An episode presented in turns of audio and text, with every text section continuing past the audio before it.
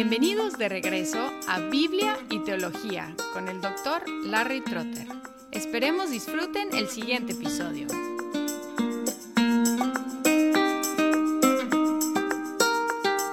La séptima y la última sección de la Confesión de Fe de Westminster es sobre la escatología, las últimas cosas, y son solamente dos capítulos, 32 y 33. En el 32 y el primer párrafo enseña la mortalidad del cuerpo y la inmortalidad del alma, dando solo dos opciones para la eternidad. Dice, los cuerpos de los hombres después de la muerte vuelven al polvo y ven la corrupción, pero sus almas, que ni mueren ni duermen, teniendo una subsistencia inmortal, vuelven inmediatamente a Dios que las dio.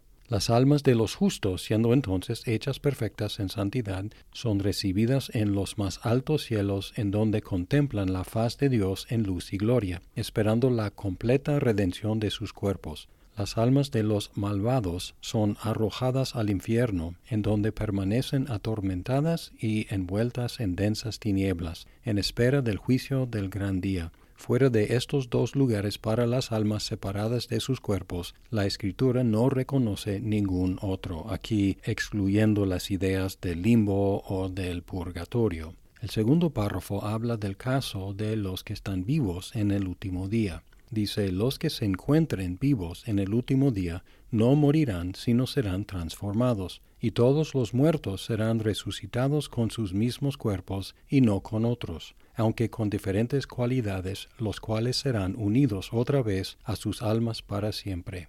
Luego el tercer párrafo es sobre la resurrección, y dice aquí, los cuerpos de los injustos por el poder de Cristo resucitarán para deshonra, los cuerpos de los justos por su espíritu resucitarán para honra, y entonces serán hechos semejantes al cuerpo glorioso de Cristo. Y aunque no estaban pensando en los debates del siglo XX, y mucho menos en el dispensacionalismo que todavía no se había concebido, y simplemente usaron lenguaje bíblico, colocaron la resurrección en el último día. Este detalle se presta a una interpretación postmilenialista o amilenialista, pero no premilenialista. Aquí no tenemos una postura declarada sobre el milenio, pero menciona una sola resurrección, la cual sucederá en el último día. Luego el juicio final en el último capítulo 33, el primer párrafo enseña un juicio de ángeles caídos y seres humanos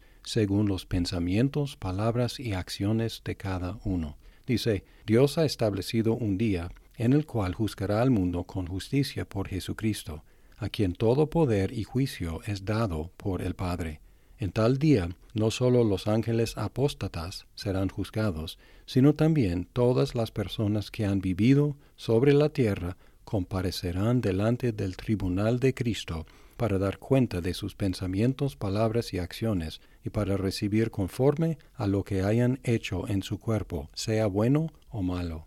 Aquí enfatizando, como la Biblia hace, que la salvación es por gracia, pero el juicio final es según las obras, que son una muestra de la fe o la falta de.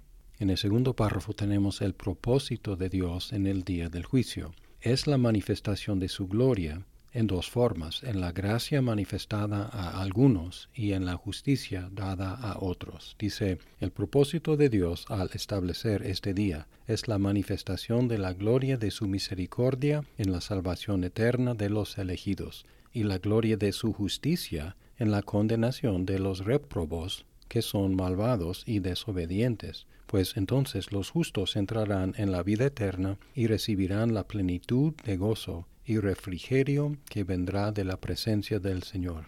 Pero los malvados que no conocen a Dios ni obedecen el Evangelio de Jesucristo serán arrojados al tormento eterno, castigados con perdición perpetua, lejos de la presencia del Señor y de la gloria de su poder palabras muy sobrias aquí.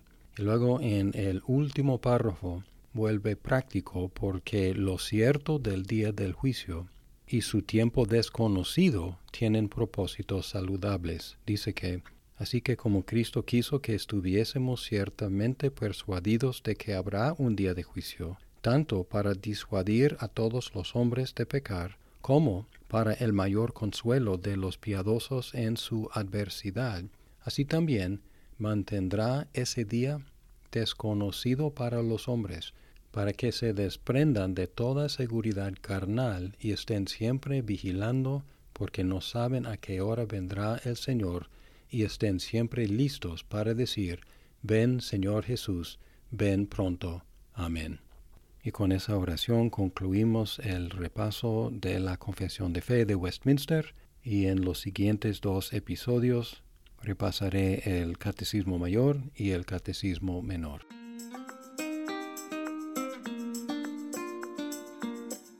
Muchas gracias por escuchar este episodio. Si estás disfrutando Biblia y teología, por favor compártelo con tus amigos. Hasta pronto.